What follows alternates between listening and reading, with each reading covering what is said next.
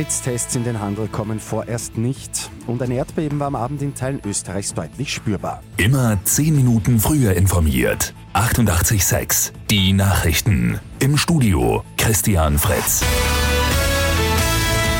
Die für nach dem Ostlockdown vorgesehenen Eintrittstests in den Handel kommen vorerst nicht. Der Bundesrat hat am Abend die Änderungen im Covid-19-Maßnahmenpaket blockiert.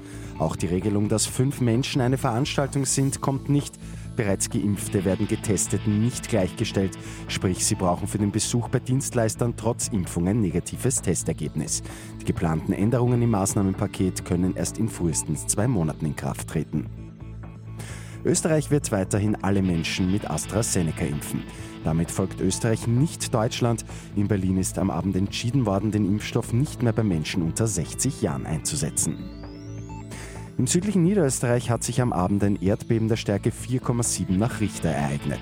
Das Epizentrum war im Raum Neunkirchen. Zu spüren waren Erdstöße aber auch in anderen Teilen Österreichs, etwa im Burgenland oder in Wien. Schäden sind bei dieser Stärke möglich. Im Internet kursieren auch Fotos darüber, etwa von Rissen im Mauerwerk. Und gute Nachrichten aus den USA. Die Zahl der Weißkopfseeadler hat wieder deutlich zugelegt. Die gute Nachricht zum Schluss. Die zwischenzeitlich sogar vom Aussterben bedrohte Art hat sich wieder erholt. In den letzten gut zehn Jahren hat sich der Bestand der riesigen Adler mehr als vervierfacht. Mit 886 immer zehn Minuten früher informiert.